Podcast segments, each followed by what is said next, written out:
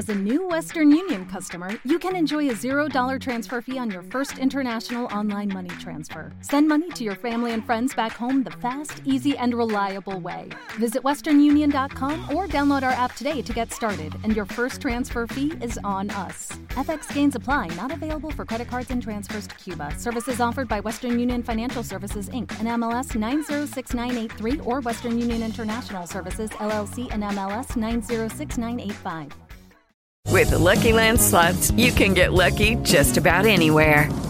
This is your captain speaking. Uh, we've got clear runway and the weather's fine, but we're just going to circle up here a while and uh, get lucky. No, no, nothing like that. It's just these cash prizes add up quick. So I suggest you sit back, keep your tray table upright, and start getting lucky. Play for free at LuckyLandSlots.com. Are you feeling lucky? No purchase necessary. Void where prohibited by law. 18 plus terms and conditions apply. See website for details.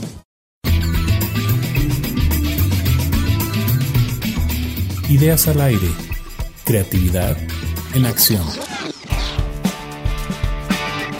Hola, ¿qué tal? Bienvenidos a este episodio número 42 de Ideas al aire. Yo soy Thomas Lash y como siempre me da muchísimo gusto que nos acompañes. En el episodio de hoy tengo a varios invitados, todos ellos famosos, pero dejemos que ellos se presenten un poco más adelante. Estoy prácticamente seguro que los conoces o al menos los has escuchado y a mí me traen muy buenos recuerdos de mi adolescencia y también de la infancia. Para variar nos extendimos en creatividad, así que este episodio viene en dos partes. Empezamos. Eh, bueno, bueno, probando, probando.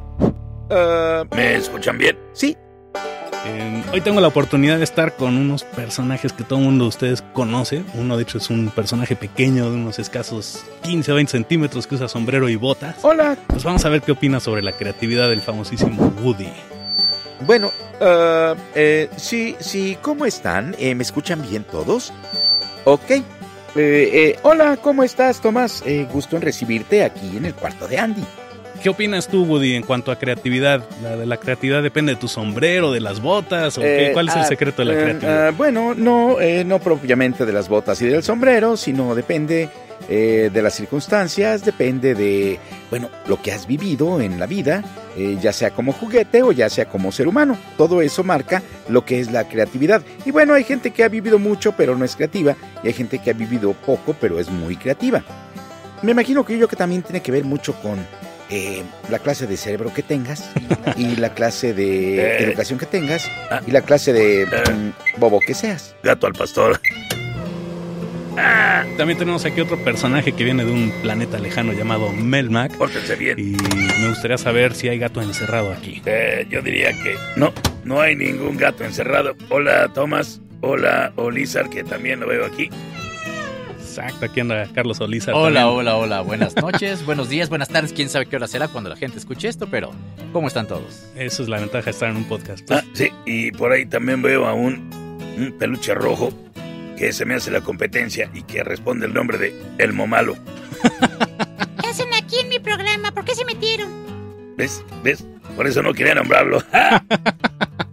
Muy bien, pues hoy estoy con dos Carlos, Carlos Olizar y Carlos II, actores de doblaje, maravillosos actores de doblaje.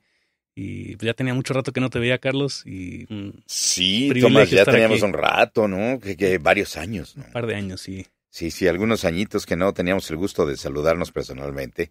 Eh, Yo con comunicación en redes sociales y demás, ¿no? Eso, Pero bueno, eso sí, no, no- no es lo mismo. no es lo mismo. eh, las redes sociales acercan a la gente, pero también a veces la alejan mucho.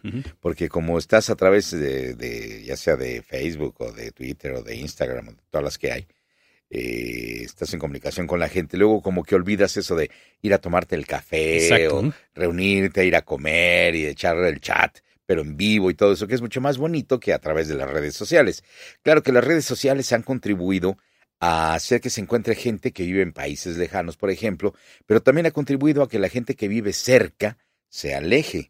Sí, Y esa apariencia estar que- cerca y no. Exacto. Entonces, yo la verdad prefiero ir a echarme un café con un amigo que está platicando con las redes sociales a través de eso. Y en este caso, pues ya tenemos un rato de no vernos. Tomás, eh, la gente que escucha esto, saben que es ingeniero de audio, con el cual, bueno, yo trabajé en muchos proyectos eh, a los cuales fui invitado por otro amigo de nosotros llamado Yamil Atala. y él era el ingeniero de audio ahí. Sí, exacto. Pero, ya un eh, rato, más de una década. Ya, ya, ya. Un muy buen rato. Qué barbaridad, Tomás, hijo. Nos estamos haciendo ya, ya ni viejitos, digas, ni digas, ¿no? Se hace viejo Yamil, nosotros. Carlos Solizar, hace rato estábamos platicando de justamente esta parte de la convivencia, ¿no? Me platicabas que eh, ocasionalmente se reúnen con Gaby Wheeler y con otros eh, actores de doblaje y que tienen una amistad ya más allá, digamos, de lo que es eh, simplemente convivencia de trabajo, ¿no? Así es. Y supongo que eso los ha unido mucho también en aspectos de, pues de platicar de cosas que luego te enteras del chisme en un llamado, pero no es platicar y profundizar, ver una película, una serie o lo que sea, ¿no? Entonces, Fíjate que hay, hay personas con las cuales te llevas muy bien en, en el doblaje, ¿no? Te encuentras con ellos en, llamados, en grabaciones, pero hay gente como que se vuelve especial para ti, gente que, que se vuelve un, amigo fuera de eh, el labor. Por ejemplo, ese caso es el, el de Gaby Wheeler, eh, de sus hijas, Gaby y Michelle, que empezamos a tener una especie de domingos familiares. Entonces todos los domingos nos reunimos con ellas. Originalmente nos reunimos para ver Game of Thrones, porque iban a pasar la, la, la temporada eh, y de repente nos dijeron un día, oigan, pues se va a estrenar otra vez la, la temporada de Game of Thrones, quieren venir a verlo, que no sé qué. Ah, bueno, está bien. Pensamos que era por el inicio de, de ahora sí que de la serie, de la temporada de nuevo. Pero cuando termina ese día eh, el programa, nos dicen, ay, bueno, para el siguiente nos vemos, y para el siguiente nos vemos, y para el siguiente nos vemos. Termina la serie y seguimos viéndonos con ellas. Entonces, por ejemplo, ahora que papá lo operaron hace cerca de tres semanas, un mes. ya está eh, ajá. totalmente recuperado, ¿no? Ya, bendito a Dios, ya. No, totalmente. que- Pero ya estás en circulación otra sí, vez. ahorita todavía hay una pequeña incisión que no he acabado de cerrar y que fue un gorro ahorita ponerme. Me, pues, me mandó el doctor un polvillo que me tengo que echar ahí en la herida. Yo supongo que para vaya, que vaya creando más eh, tejido y que se vaya cerrando. Sí, pero hay que pero cuidarse, fue un ¿no? gorro. Es que lo que pasa es que tuve que estar acostado y poniéndomelo. Total, derramé un montón del canijo polvo que cuesta un demonial y no me lo podía poner y tenía que estar húmedo y Ay. luego eh, ponerme el parchecito y que si no se debe salir por un lado. No, bueno, fue una odisea ponerme el condenada, la condenada chivesa. Pues así como bueno, para- Total, ya me la puse. Estaba pensando como para invocar a Snape, ¿no? Así, Sí, oye. recurrir a la magia. Ah, sí, los polvos mágicos. Sí. Y poder- a ver, herida, no te quieres cerrar. Ciérrate en este momento, te lo ordeno. 10 puntos menos para la herida. Sí. Sí, y también, eh, justo antes de que llegaras, Carlos, estábamos platicando tu hijo y yo sobre. eh, digo, yo, una, una de las grandes cosas que te admiro es esa tenacidad y esa disponibilidad de que estás trabajando todo el tiempo, ¿no? Eh, Gracias a Dios. por un lado es eso, y por otro lado también que sabes disfrutar esos momentos cuando estás tranquilo, solo, etcétera. Y yo no sabía eso, pero Carlos me decía que también de repente te gusta tener tus ratitos para ver una película, para comer tranquilo, ¿no? Y pues no sé si nos puedas platicar algo sin, sin balconearte demasiado, pero algo que poca gente sepa sobre ti, algo como esto. Bueno, eh, algo de lo que poca gente sabe es que soy muy hogareño. No soy muy fiestero, ni parrandero, ni nada. De hecho, los antros, los bares, ese tipo de lugares no me gustan. Prefiero una reunión eh, con amigos, prefiero ir a un restaurante, prefiero una comida en familia. Eh, me- disfruto mucho, por ejemplo, ahora que he estado yo en esto de la operación. Eh, al principio, bueno, pues me subían la comida, me hacían el favor de subirme la comida, eh, tanto Lizar como Diana, como Cintia, la hermana de Diana, que es mi, mi nuera. Eh, me subían la comida, me prepararon ellos todo, y yo comía ahí en mi cuarto. Pero bueno, pues es muy bonito que te lleven la comida a la cama y mientras estás viendo algo de tele o estás eh, ahí flojeando, metido en las redes sociales, eh, pues estás comiendo y estás pero disfruto mucho el hecho de bajar a, a- a comer con ellos. Cuando me, hablan y dicen, ya está la comida, ah, luego, luego bajo, entonces ya bajo a comer con ellos, eso lo disfruto mucho. O hacer, por ejemplo, que el día del cumpleaños de una persona o que el día del santo de otro, etcétera. Que vayamos a algún restaurante que nos gusta mucho, de hecho hay uno en particular que nos gusta a todos, que se llama Mongo, que es una parrillada mongólica eh, y me disfruto mucho, pero eso en petit comité, o sea, poca gente, la gente más querida, la gente más cercana, lo disfruto más que grandes fiestas, que grandes reuniones, que grandes cumpleaños. Eso lo disfruto muchísimo. Y es porque soy más bien ostracista, soy más hogareño. Una de las cosas que no, no conoce mucho de la gente es que yo ni bebo ni fumo. no me gusta fumar ni beber. Pero de vez en cuando me echo ahí una copita de vino tinto o en alguna ocasión, muy esporádicamente, eh, si voy con algunos amigos y comí me empanzoné mucho, pido una copa de licor 43 y me, me, tomo la copita, la disfruto mucho y ya, con eso tengo. No es, no es eh, algo que acostumbre, sino es allá muy de vez en cuando. Y ese tipo de, de, de, comportamiento, más bien llamémosle ermitaño, eh, lo disfruto más que salir a fiestas, que salir a reuniones, que salir a bares.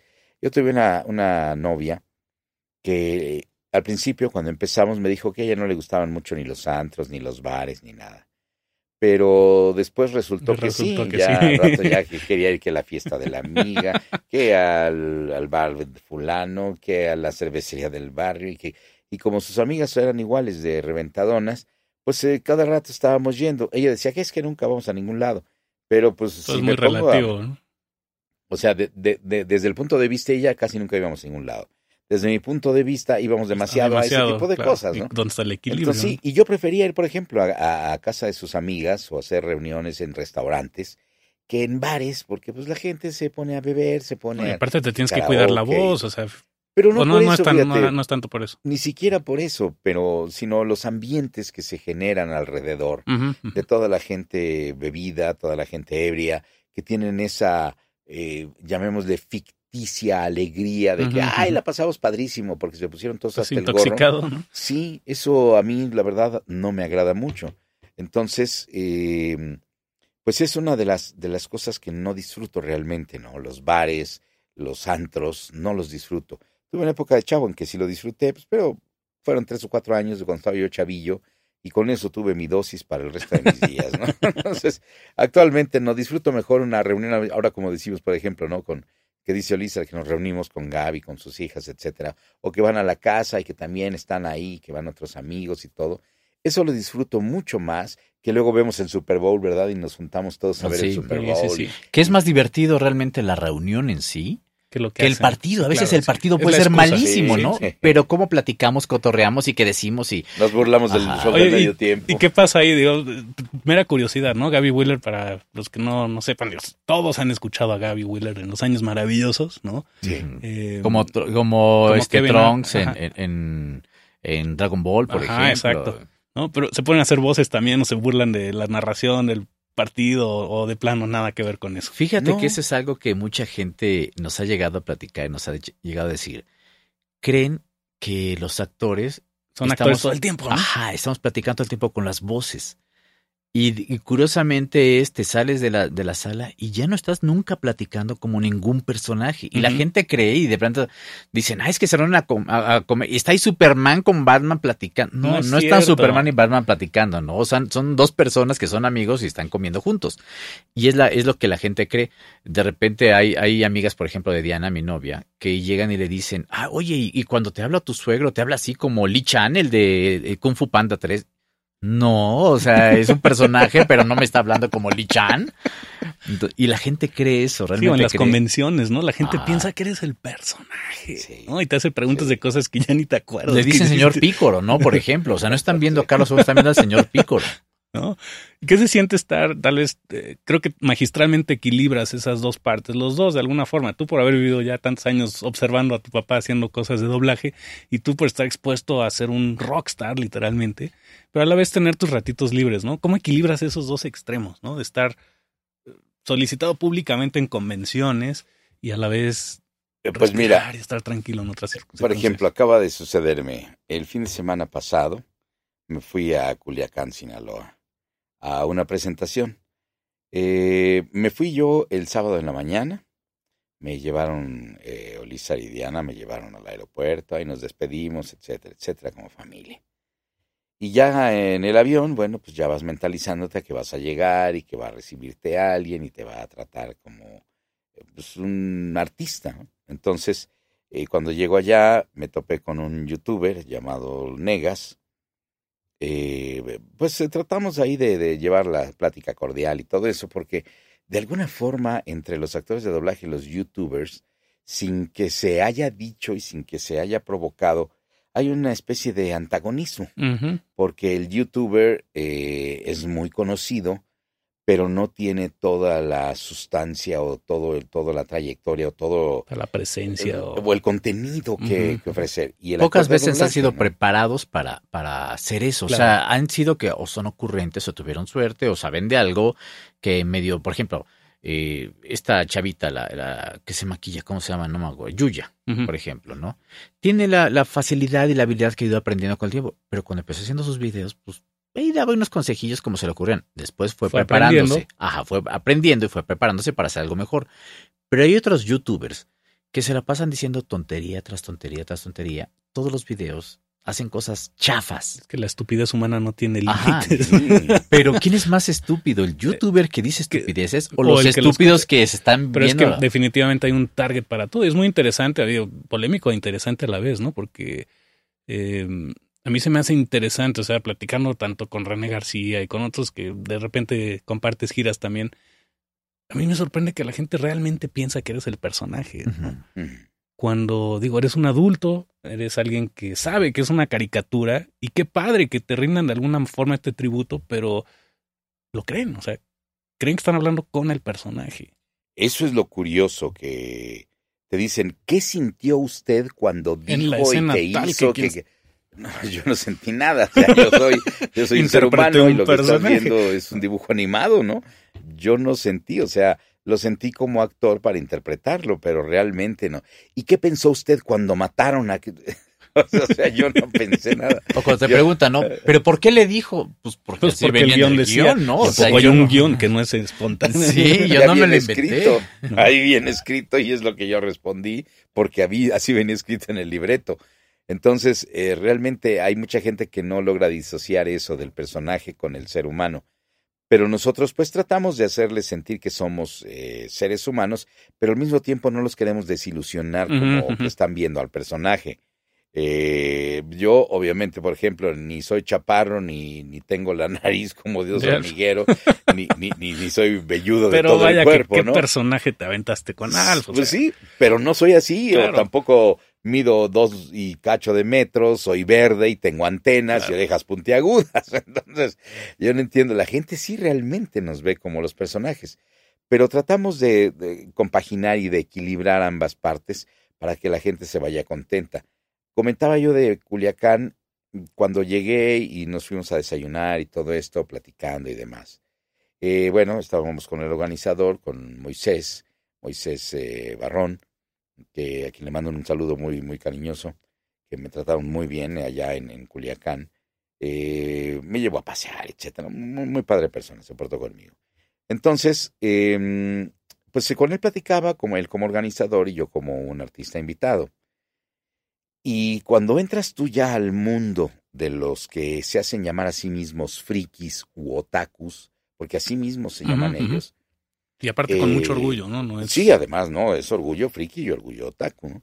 Entonces, que de alguna forma todos somos frikis y otakus, sí, ¿eh? sí. Porque en- depende del frikis de contexto. alguna cosa, sí, porque, por ejemplo, todos estos que se saben datos y, y señales y todo de los llamar geeks o futbolistas o, de eh, fútbol americano o básquetbol o béisbol o que sea, que se saben datos y todo esto, que lo tienen así como, y que coleccionan cosas y todo, son igual de frikis. Claro. Sí, y he oído a muchos que son que eh, así de- del fútbol o del fútbol americano de hueso colorado, que se saben las estadísticas de los jugadores y que les llaman frikis a los que se saben todo lo que sucede en un anime o en una o en un cómic de DC Comics. En otro contexto les llamaban, nos, llamaban nerds, ¿no? Y ahorita en el tag CDMX era o- cool ser nerd o fans o geeks o como le quieras llamar, Sí. ¿no? Finalmente es- Entonces, y hay gente que, bueno, pues, son frikis de, de, cua- de cualquier otra cosa, pero en el mundo que entras con los frikis y los otakus, eh, sienten, eh, yo siento que una especie de, de fuga del mundo real, porque estamos de acuerdo que el mundo real no es del todo agradable para nadie. Eh, en- se salen, se fugan del mundo real y viven su fantasía. ¿Cuál es su fantasía? Los que se disfrazan, por ejemplo, los que cantan en los concursos de karaoke, los que eh, concursan en los concursos de baile, de K-pop, de J-pop, los que van a los torneos de videojuegos, etcétera, o intercambian un montón de, de- de objetos de memorabilia que compran y coleccionan y demás. Eh, ellos se fugan de este mundo real y viven esas fantasías, pero lo curioso es que sí viven su fantasía y yo creo que a muchos de los que son frikis u otakus de otro tipo de, de por ejemplo, de los deportes, no logran vivir esa fantasía. Sí, no, no llegan a tener ese, pues esa parte tal vez terapéutica. De- experiencia. porque no es un escape Sí. en sí, sino es una forma de vivir o una forma de representar algo, De vivir tu fantasía, claro, de, de de llegar a ser la algo. realidad, ¿no? Por ejemplo, yo no dudo que haya muchos que de los que son practicantes del fútbol soccer que les encantaría estar en una cancha corriendo y anotando goles.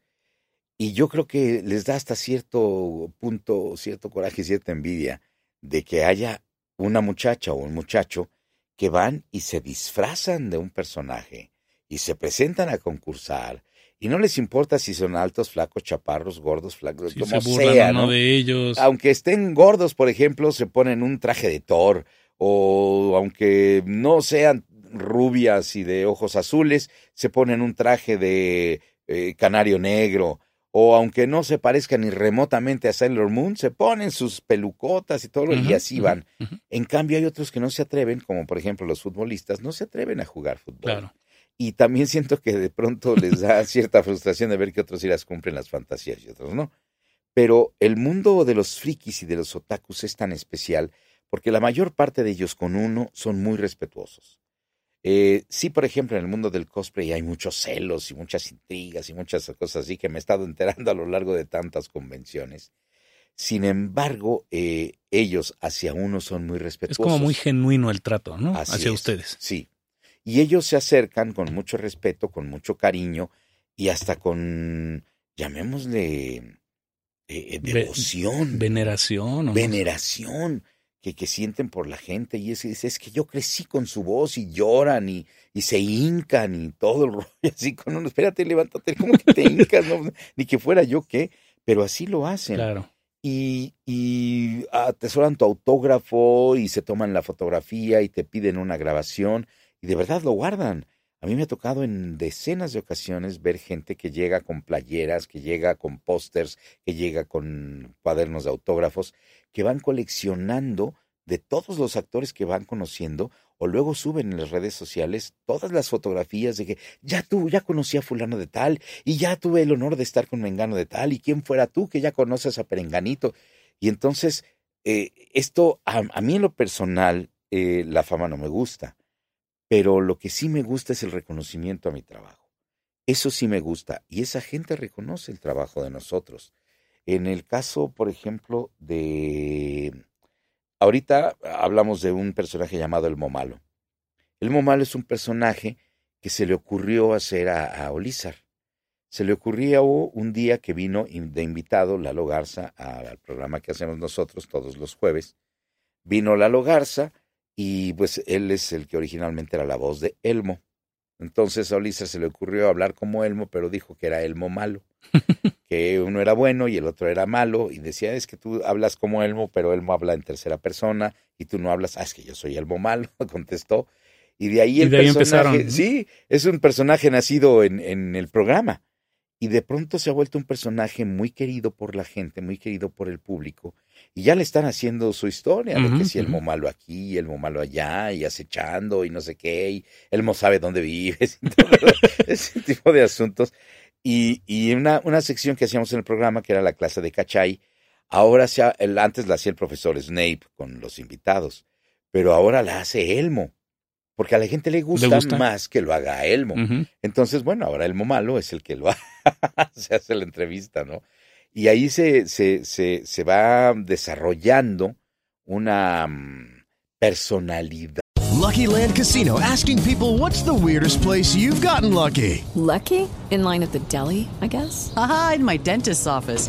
More than once, actually. Do I have to say? Yes, you do. In the car before my kids' PTA meeting. Really? Yes. Excuse me, what's the weirdest place you've gotten lucky? I never win and tell. Well, there you have it. You can get lucky anywhere playing at LuckyLandSlots.com. Play for free right now. Are you feeling lucky? No purchase necessary. Void where prohibited by law. 18 plus. Terms and conditions apply. See website for details. Ad de un muñeco que surgió como una mera puntada. Sí, que aparentemente fue espontáneo y a la vez no, no fue planeado, se fueron dando las circunstancias, pero... Eso es creatividad. justa- eso es justamente creatividad. Pero es que además, ¿no? ¿sabes qué es lo curioso con eso? Era de un día, vino Lalo, cotorreo, se acabó. Empezaron a bromear y... Al día siguiente, bueno, no al siguiente, al siguiente programa, la semana entrante, empezaron a pedir saludos de Elmo Malo. y la gente, y está Elmo Malo y que me mande una felicitación. Entonces, y de repente la gente lo recordaba. O sea, yo lo había dejado ya, ya ni me acordaba. Y lo empezaron a recordar y la misma gente lo empezó a pedir y lo empezó a pedir y lo siguen pidiendo. Y no sé cuánto tiempo ya lleva eso, dos o tres años que surgió y el personaje. Y ya lo consideran un personaje, o sea, lo, lo, lo ven como un personaje eh, en algunas reuniones, convenciones o lo que sea. Van fans, me han hecho dibujos, me han regalado muñecos, me todo eso, de Elmo Malo. Sí. O sea, lo consideran ya un personaje. personaje, claro. No y al principio pensaron que era Lalo haciendo la voz, o, o era muy claro que eras tú desde el principio. No, no, no, porque es que estaba Lalo hablando. Estamos aquí en el, programa los dos. O sea, era imposible que él estuviera hablando, que estuviera editado el programa. Sí, no, no, no, lo supieron perfecto porque pues obviamente están dialogando y demás. Y además nuestros programas siempre son al aire, entonces no, no es de que digas, ah, pues lo editaron, lo hicieron así. no. Aprovechando para comercial, digo, yo Ajá. sé cuál es la respuesta, pero para nuestro público, ¿dónde pueden escucharlos? Ah, bueno, nos pueden escuchar en Facebook, pueden agregarse en, en la página de Facebook que tenemos ahí, que es donde pueden hacer preguntas, pedir saludos, mandar saludos, hacer comentarios, lo que sea de nuestros programas, que es Digital Media Radio, entre paréntesis, oficial. Entonces ahí en Facebook buscan Digital Media, Media Radio, Radio, entre paréntesis, oficial, y ahí se agregan. Ese grupo ya son ocho mil, nueve mil personas, no sé, las que están ahí agregadas. Y entonces, este, y ahí hacen sus comentarios y demás con todos los invitados que tenemos, porque normalmente tenemos invitados de doblaje. Eso los jueves. Y los miércoles tenemos otro tipo de programa donde también, este, y nos pueden ahí también escribir en la misma página. Y en el, ahora sí que el link para escuchar la estación vía internet es http dos puntos diagonal diagonal digital mediar, o sea, termina con R, con R al digital final. mediar, con. R al final, eh, eh, punto radio 12345.com. Los números son este digital mediar punto radio 12345.com. Si no, los, lo puedo incluir en las notas del podcast para que sea más fácil darle un Perfecto. clic. Y ahí escuchan nuestros programas que son normalmente eh, los miércoles y los jueves a partir de las 8 de la noche. Eso en el caso de nuestros programas, porque también hay otros programas que tenemos en la misma estación que son de otros Otras colaboradores cosas, que ajá. tenemos, que también puedes escucharlos a lo largo de la semana.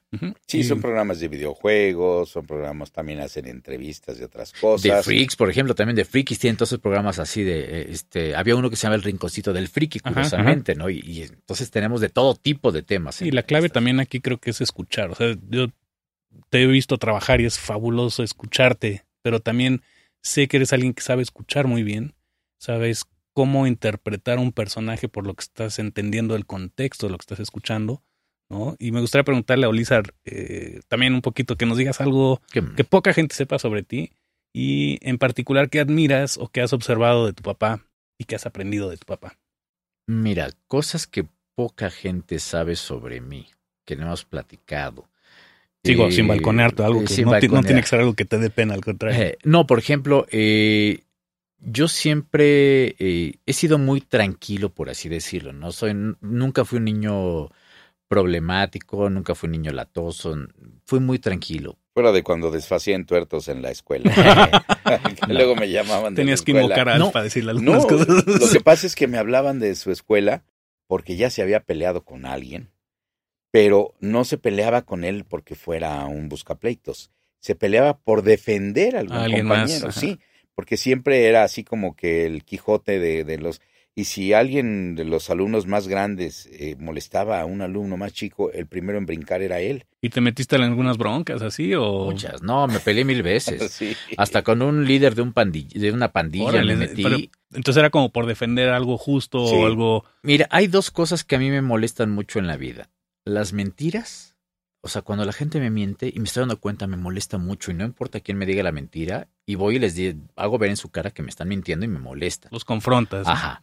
Y la otra es la injusticia. Entonces, cuando yo veía que llegaban, no sé, supongamos, ¿no? Estás en la secundaria, los de tercero a molestar al de primero y llegaban tres de tercero contra Pues el de entras primero. al quite para... Yo llegaba a pelearme con tres de tercero, o sea, y yo nunca me di consecuencias ni de tamaño, ni de edad, ni de, ni de cantidad de personas. No puedo soportar. Entonces luego, luego me pongo a, a- a- ¿A defender? brinco, a Ajá. defender, ¿no? Contra quien sea. Me hice de enemigos, por así decirlo, en las, en las escuelas, por eso, pero también me hice de muchos amigos porque eran las personas que nadie, o sea, yo siempre me puse del lado del desvalido, una especie como de superhéroe normal, ¿no? Sin tener superpoderes y sin tener y sin tener superfuerza ni tener, sino simplemente el hecho de decir esa parte, por ejemplo, a mí por eso me gustan los cómics, porque veía el el que, lo, el que llegaba y ayudaba a los demás y no le interesaba el reconocimiento de, ay, soy famoso porque yo soy el que... No, no, o sea, estás yo... defendiendo una causa. Estás... Ajá, yo defendía una causa, nunca me importaba que me reconocieran y que dijeran gracias y que me alabaran. No, no me interesaba, me interesaba que la persona que están fastidiando no la fastidiaran. Que la persona que abusaron de él no abusaran. Que si llegaban algo, yo llegaba y decía, ¿sabes qué? Déjalo en paz. A veces ni se enteraba la otra persona que yo había ido a interceder. ¿Sabes que No quiero porque si no te vas a tener problemas conmigo y la otra persona nunca se enteraba qué había pasado, nada más se daba cuenta que ya le habían dejado de molestar. Pero pues a mi papá lo llamaban a la escuela constantemente a lo largo de los años, ¿eh? primaria, secundaria, preparatoria, etcétera, porque llegaba, es que se peleó con un chavo, pero ¿cómo se peleó? Pues sí, se peleó. Y que era más chico. No, era mucho más grande, era de dos años más grande. Y entonces, no, pero es que, y, y era chaparrito, no, le saca como medio metro. A ver, no entiendo entonces por qué ya me llaman a mí, ¿no? O sea, si el otro es el que quiere abusar de... No, y es que yo normalmente estaba haciendo ese tipo de cosas, ¿no? De, defendiendo mucho. Estaría, bueno, no sé, con el bozarrón que tienes, igual hasta para hablarle por teléfono al chavo. de veras te las quieres ver conmigo. no, no, no, pero digo, así problemas que tuviera yo de aprovechamiento o problemas de que dijeran que mi hijo era un latoso en la escuela, no, no jamás, no, jamás. Al contrario, el, el, los problemas que tenía era precisamente por eso, ¿no? Igual también, por ejemplo, en una ocasión sí, eh, por ejemplo, lo llegaron a llamar porque llegaba y el director le decía, es que su hijo este, empezó a contestar al maestro en clase y demás, pero porque lo que pasa es que el maestro estaba diciendo tal, tal, tal, tal cosa, y su hijo empezó a corregir al maestro, y le empezó a decir, no, esto no es así, es así, ¿eh? Ah, entonces mi hijo estaba mal. No, o sea, su hijo estaba bien en lo que decía, pero estaba dejando en evidencia al maestro y el respeto. A ver, pues es que si mi hijo está está corrigiendo algo que el maestro está enseñando mal, no tendría por qué estar llamando sí, los otros no tienen la valentía de hacerlo y también eso es creatividad en cierta forma, ¿no? Es, es el, el, el, atreverte, el arriesgarte, el hacer cosas un poco diferentes y no dejarte. Pero curiosamente, eh, hablando de creatividad, eh, él eh, estudió publicidad al igual que yo y los dos nos interesamos más que por cualquier otra cosa de parte en la, en la parte de la publicidad sino por la parte creativa. Entonces, eh, yo estuve trabajando nueve años en la publicidad, aunque pasé por diferentes eh, departamentos. Estuve, obviamente, en el departamento creativo, en el servicio a clientes, estuve en tráfico, estuve en producción. Y él básicamente estuvo más en creativo, porque también él estudió la misma carrera que yo, licenciado en publicidad. Estudiamos, de hecho, en la misma escuela y él ejerció muchos más años que yo en, en la parte creativa, que al final de cuentas es lo que, lo que él estaba eh, teniendo como inclinación, la parte creativa. Y desde la escuela hasta ya en la vida profesional se dedicó mucho a la parte creativa.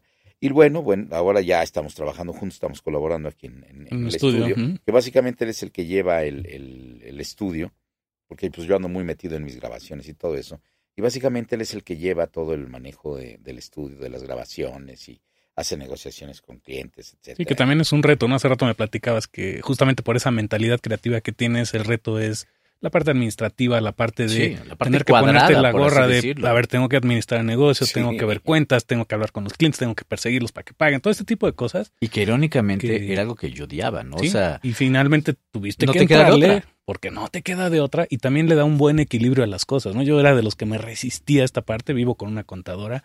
Eh, y, y, vaya, como pareja nos complementamos muy bien porque hay ese respeto de ella entiende tal vez que yo soy más disperso, más creativo en algunas cosas y yo admiro muchísimo la parte lineal y de, tener las cosas bajo control.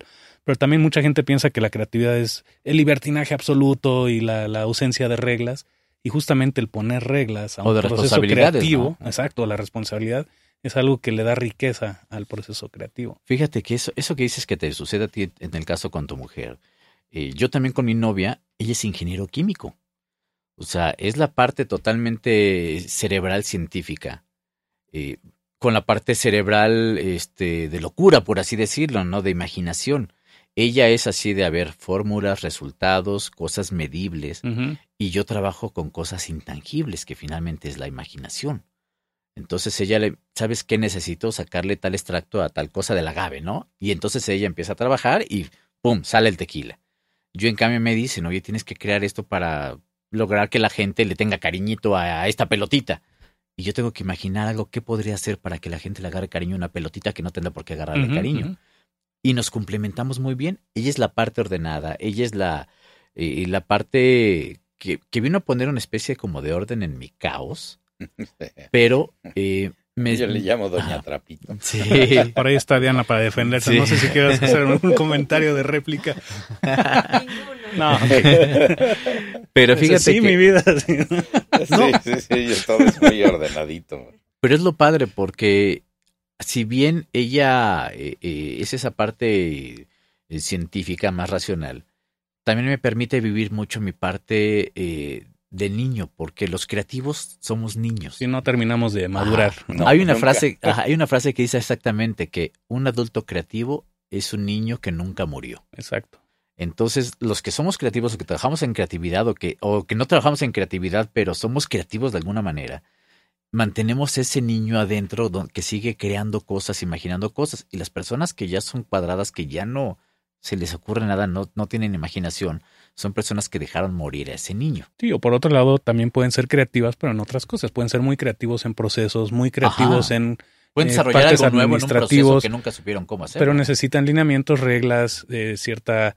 eh, nosotros creativos le llamamos que sean, son cuadrados, pero en realidad no. Es, necesitan ese control tal vez de saber que las cosas están bien, de seguir una regla cuando nosotros nos resistimos a seguir reglas en ciertos casos, ¿no? Y la clave que yo he observado es cuando hay buena comunicación entre la gente creativa y la gente de cuentas, por ejemplo, una agencia de publicidad, que siempre son esos dos departamentos que están peleados, ¿no? Sí, hay Los una- creativos hay un- que pierden el piso y el presupuesto lo, lo elevan hasta cifras inimaginables, ¿no? Y, y lo- pues finalmente para eso están, o sea, los, los de cuentas están para controlar el proceso y que no te salgas del presupuesto. Y el problema que veo es que se pierde la comunicación. ¿Sabes qué es lo que pasa? Yo lo viví. Yo estuve varios años en una agencia de publicidad. Este, empecé de, desde copy hasta ser director creativo. Y lo que algo que viví con, con cuentas y que yo tuve este, varios directores de cuenta con los que trabajé, algunos más abiertos, otros más cuadrados, unos que participaban, que de repente les encantaba, por ejemplo, había una, este, una directora de cuenta que se llamaba, bueno, se llama, eh, Mari Carmen Musel. Ella es una mujer que le encantaba el hecho de que cuando nos reuníamos el grupo creativo a pensar ideas, le encantaba llegar y estar ahí. Decía, a lo, a lo mejor no se me ocurre a mí. ¿Cómo se les ocurre? Ajá. O de repente ella podía soltar alguna idea donde ¡fum! de ahí pescábamos y sacamos una muy buena idea por alguna idea que ella dio hacia el aire que a lo mejor ni se le ocurrió que puede ser una gran idea explotable. Pero ella tenía eso, ella le gustaba eso, que era poca gente de cuentas hace eso, de, de- de- querer participar. Y ella nos decía, originalmente decía, yo lo hago porque cuando llego el cliente y llego, le llevo los materiales, que en ocasiones pues es la de cuentas la que va en reunión con el, cuente- con el cliente y ya no va creativo, para saber qué demonios le estoy presentando al, al cliente. Porque pues hay mucha gente que se apara el cuello, mira, te traigo las ideas. Y cuando el cliente le empieza a preguntar, la de cuentas no entiende nada. Pero ella sí. Ella como le gustaba, entonces sabía de dónde surgió todo, cómo vino la idea. el fundamento cómo- creativo de cómo aterrizar una todo, idea, ¿no? todo un racional creativo. Entonces ella estaba empapada, ella nos eh, echaba la mano. También ella sabía ponerle un alto al cliente cuando el cliente pedía algo que no se podía o sugerirle cosas al cliente que sí se podían y que normalmente los de cuentas nada más, a veces decíamos los de creativo que son como el departamento de tomar pedidos. ¿no? O sea, el cliente quiere eso, toman el pedido, aquí está, háganlo. Una pizzería, ¿no? Ajá. Sí. ¿Cuántos va a ser? ¿Cuántas pizzas para la mesa? Tres, ¿no? Y no, no es así. Cuentas debería trabajar de la mano con creativo. Sí, hay justamente los prejuicios, ¿no? El, el aspecto de que yo he observado a mucha gente creativa y son tabús, ¿no? Que el creativo es el que tiene las ideas, pero un creativo que tiene las ideas y no las ejecuta no es creativo. Podrás tener las ideas, pero también tienes que hacer la chamba de ejecutarlas y eso es lo que hacen los de cuentas muchas veces. Y además no perder de, de- de- de vista qué necesita el cliente. Porque es lo que hemos visto, comerciales que ganan premios y no le sirvieron para nada al Sí, sí, cliente. No le elevaron sus ventas, no le pusieron, no, no, no mejoraron su posicionamiento, no lograron nada para el cliente, para su marca. En cambio, un buen creativo es, ¿qué es lo que quiere el cliente? ¿Qué puedo hacer para que mi idea bonita que se me ocurre en mi cabeza sea funcional para el cliente. claro. Ahí es cuando, no sé si has escuchado, seguramente sí, los premios EFIS. Claro, por supuesto, ¿no? ¿Cuántos publicistas son cineastas frustrados que hacen publicidad porque quieren el reconocimiento de algún premio de este tipo y no se dedican a resolver un problema o a comunicar una idea o a vender un producto? Que son los, los EFIS premian eso, la eficiencia publicitaria. Normalmente sí influye la creatividad y todo, pero lo que pasa es que eh, le piden al cliente que mande originalmente cuáles eran sus propósitos con esa campaña y lo califican respecto a qué lograste lo- con esa campaña que no y lo que te premian es si yo te doy un premio es porque el cliente quería vender 10 gomitas más y gracias a ti vendió esas 10 gomitas más. Eso es una publicidad que funciona. En cambio, si tú sacaste un comercial que todo mundo recuerda, pero no sabe ni de qué marca es, no funcionó. Exacto. ¿no? Y por otro lado, también tener la disciplina y la, los pantalones para decir esta idea no es una idea que yo quiera comunicar. Y también poder hacer eso, ¿no? No sé si a ti te ha pasado en el sentido de muchas veces si haces la voz para un político, para una campaña política, etcétera, también entran muchos prejuicios, ¿no? Finalmente no, no necesariamente eres afiliado a un partido y puedes prestar tu voz o una idea, etcétera, pero la gente puede pensar otras cosas. En mi caso yo soy totalmente apolítico Agnóstico. y apartidista. Sí, no, no, no, yo no estoy a favor de ningún partido político, ni estoy a favor de ningún eh, eh, candidato, ni nada de eso, y menos en la actualidad. Em, cuando a mí me ha tocado hacer este tipo de campañas, de, de, de- primero de propaganda, porque antes era, se le llamaba propaganda, y ahora ya se le llama publicidad política. Para mí sigue siendo propaganda porque la propaganda busca proselitismo. La misma es- revolcada. sí, es, es proselitismo lo único que está buscando la, la, la, la propaganda. Y que haya una buena voluntad y una intención de voto o una intención de buena voluntad hacia el candidato o el partido, lo que sea. Pero eh, cuando a mí me llaman, eh, y en, en algunas ocasiones mucha gente me ha criticado que porque yo hice la campaña del PAN y que porque si grabé una campaña de esto o que por si gra- grabé un spot diferente. Sí, o que si hiciste uno, entonces ya no puedes ser el otro. Sí, a, a mí me, me- absurdo, me han ¿no? criticado eso, les digo, a ver, momento. Yo soy un, un- un, eh, profesional de lo que hago, soy un locutor profesional. Por lo tanto, cuando a mí me hablan como locutor profesional para grabar, uh, por ejemplo, la publicidad de un whisky, bueno, pues yo grabo la publicidad del whisky y yo no bebo. O si me llaman para grabar la publicidad de cigarrillos, pues bueno, grabo los cigarrillos, pero yo no fumo. Y si me llaman para grabar la publicidad, por ejemplo, de Volkswagen, pues grabo la publicidad de Volkswagen, pero yo no uso Volkswagen. ¿Sí? Entonces, cuando me llaman para grabar la publicidad de un partido político, pues yo grabo la publicidad del partido político, pero no voy a votar por ese partido no ni estás simpatizo con su candidato. ¿Sí? O sea, para mí el trabajo es de locutor.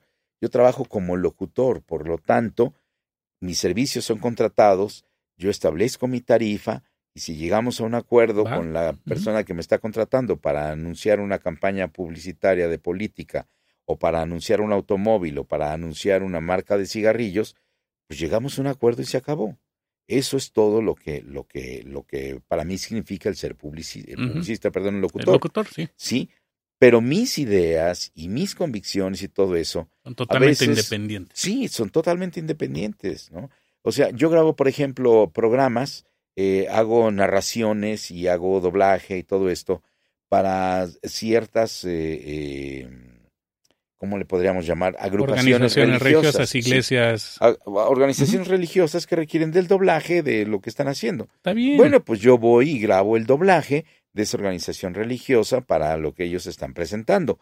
Eso no quiere decir que yo pertenezca a esa religión, ¿sí? No es, no es algo que, con lo que, y luego me dicen, ¿y por qué lo hace? Pues porque es mi trabajo. Claro. Igual que si un doctor, un doctor es cirujano, eh, por decirte, cirujano, eh, es cardiólogo, ¿no?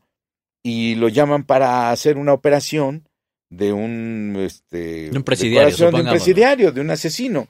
Pues el señor va a operar. juramento porque- hipocrático. Y él, es su trabajo. No es que quiera el que el asesino siga matando, o sea, Claro. lo que pasa es que él fue a hacer su trabajo de médico. De médico, sí. ¿Y ha habido alguna ocasión en la que sí hayas rechazado algún trabajo porque de plano no pudiste hacerlo? O sea, tus, tus principios o tu forma de pensar de plano Sí. Dijo, no, no lo voy a hacer. Sí, sí, sí he rechazado trabajos, sí he rechazado trabajos, sobre todo habla- hablando de partidos políticos, sí he rechazado hacer publicidad para algunos eh, No- personajes. no, es de la necesario mencionar política, nombres, ¿no? pero, pero No, algo que por ejemplo eh, sí he hecho es eso, que me han llamado para hacer alguna publicidad para algún candidato de algún partido o algún video donde se le ha, donde lo que estoy leyendo se le está ensalzando como si fuera la gran cosa y todo el rollo. no Y yo, ¿sabes qué? No soy tu locutor, no comulgo con esto, no voy a decir algo que, que, que, que yo sé que es mentira. Sí, porque también a veces son temporadas, ¿no? Hay veces que tienes tanto trabajo que no puedes aceptar más llamados y hay veces que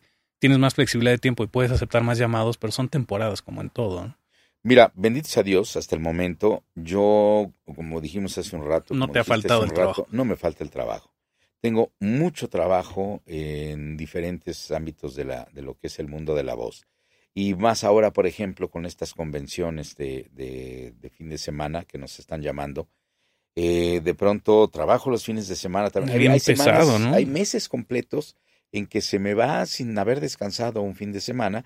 Claro que cuando voy a las convenciones procuro decir, ¿sabes qué? Quiero estar un día más ahí en tu ciudad porque no la conozco y quiero descansar un poco conociendo la ciudad. Descansar es un decir porque sales a caminar y Sí, a camina conocer como y- loco. Y, regresas bien cansado. Me acaba de pasar ahora en Culiacán, ¿no? Y más en día- recuperación. No, no, no, llegué todo molido, me dolían los huesos, me dolía todo. Después de haber estado, eh, pues prácticamente dos semanas eh, en reposo absoluto. Parece que no. Y luego una tercera semana en reposo medio que ya me dieron permiso de empezar a salir a trabajar media jornada, me dijo el doctor. Entonces, cuando regresas a tu ritmo o que vas, por ejemplo, en esta en este caso la convención que fui estuve caminando y conocí un poco y fuimos para acá, fuimos para allá, llegué, me presenté, es una hora de presentación, eh, horas de, de firma de autógrafos y vas para Esa allá. es otra, ¿no? O sea, cuatro o cinco horas de autógrafos. Sí. Eso, y que aguante de la gente que está formada, pero también que aguante de ustedes. O sea, Pues mira, yo les digo a la gente, me dicen, ¿cuánto tiempo quiere usted firmar? Hasta que se vaya el último de la fila. Si ellos son capaces de hacer una fila de cuatro horas para obtener una firma mía o una fotografía, yo soy capaz de estar ahí firmando cuatro horas o esperando a que llegue el último y se tome una fotografía conmigo. Si ellos son capaces de hacer eso, yo soy capaz de esperar. ¿Qué tal? ¿Qué les ha parecido esta plática hasta ahora con Carlos II, con Carlos Olizar y con estos maravillosos personajes como El Momalo, como Woody, como Alf? Vaya que Alf siempre me ha hecho reír. Digo, aquí en defensa de Alf, quiero aclarar que en este podcast no hemos maltratado a ningún gato. ¿O sí? ¿Alf? ¡Alf! Eh, Ah, aquí estás. pórtense bien. ¿Qué le estaba diciendo? Ah, que no hemos maltratado a ningún gato. Aún, suertudo, hay que cuidarse. Y los esperamos al otro lado del podcast.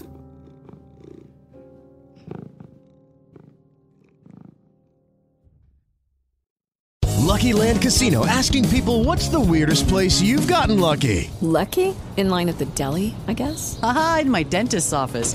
More than once, actually. Do I have to say? Yes, you do. In the car before my kids' PTA meeting. Really? Yes. Excuse me, what's the weirdest place you've gotten lucky? I never win and tell. Well, there you have it. You can get lucky anywhere playing at LuckyLandSlots.com. Play for free right now. Are you feeling lucky? No purchase necessary. Void where prohibited by law. 18 plus. Terms and conditions apply. See website for details.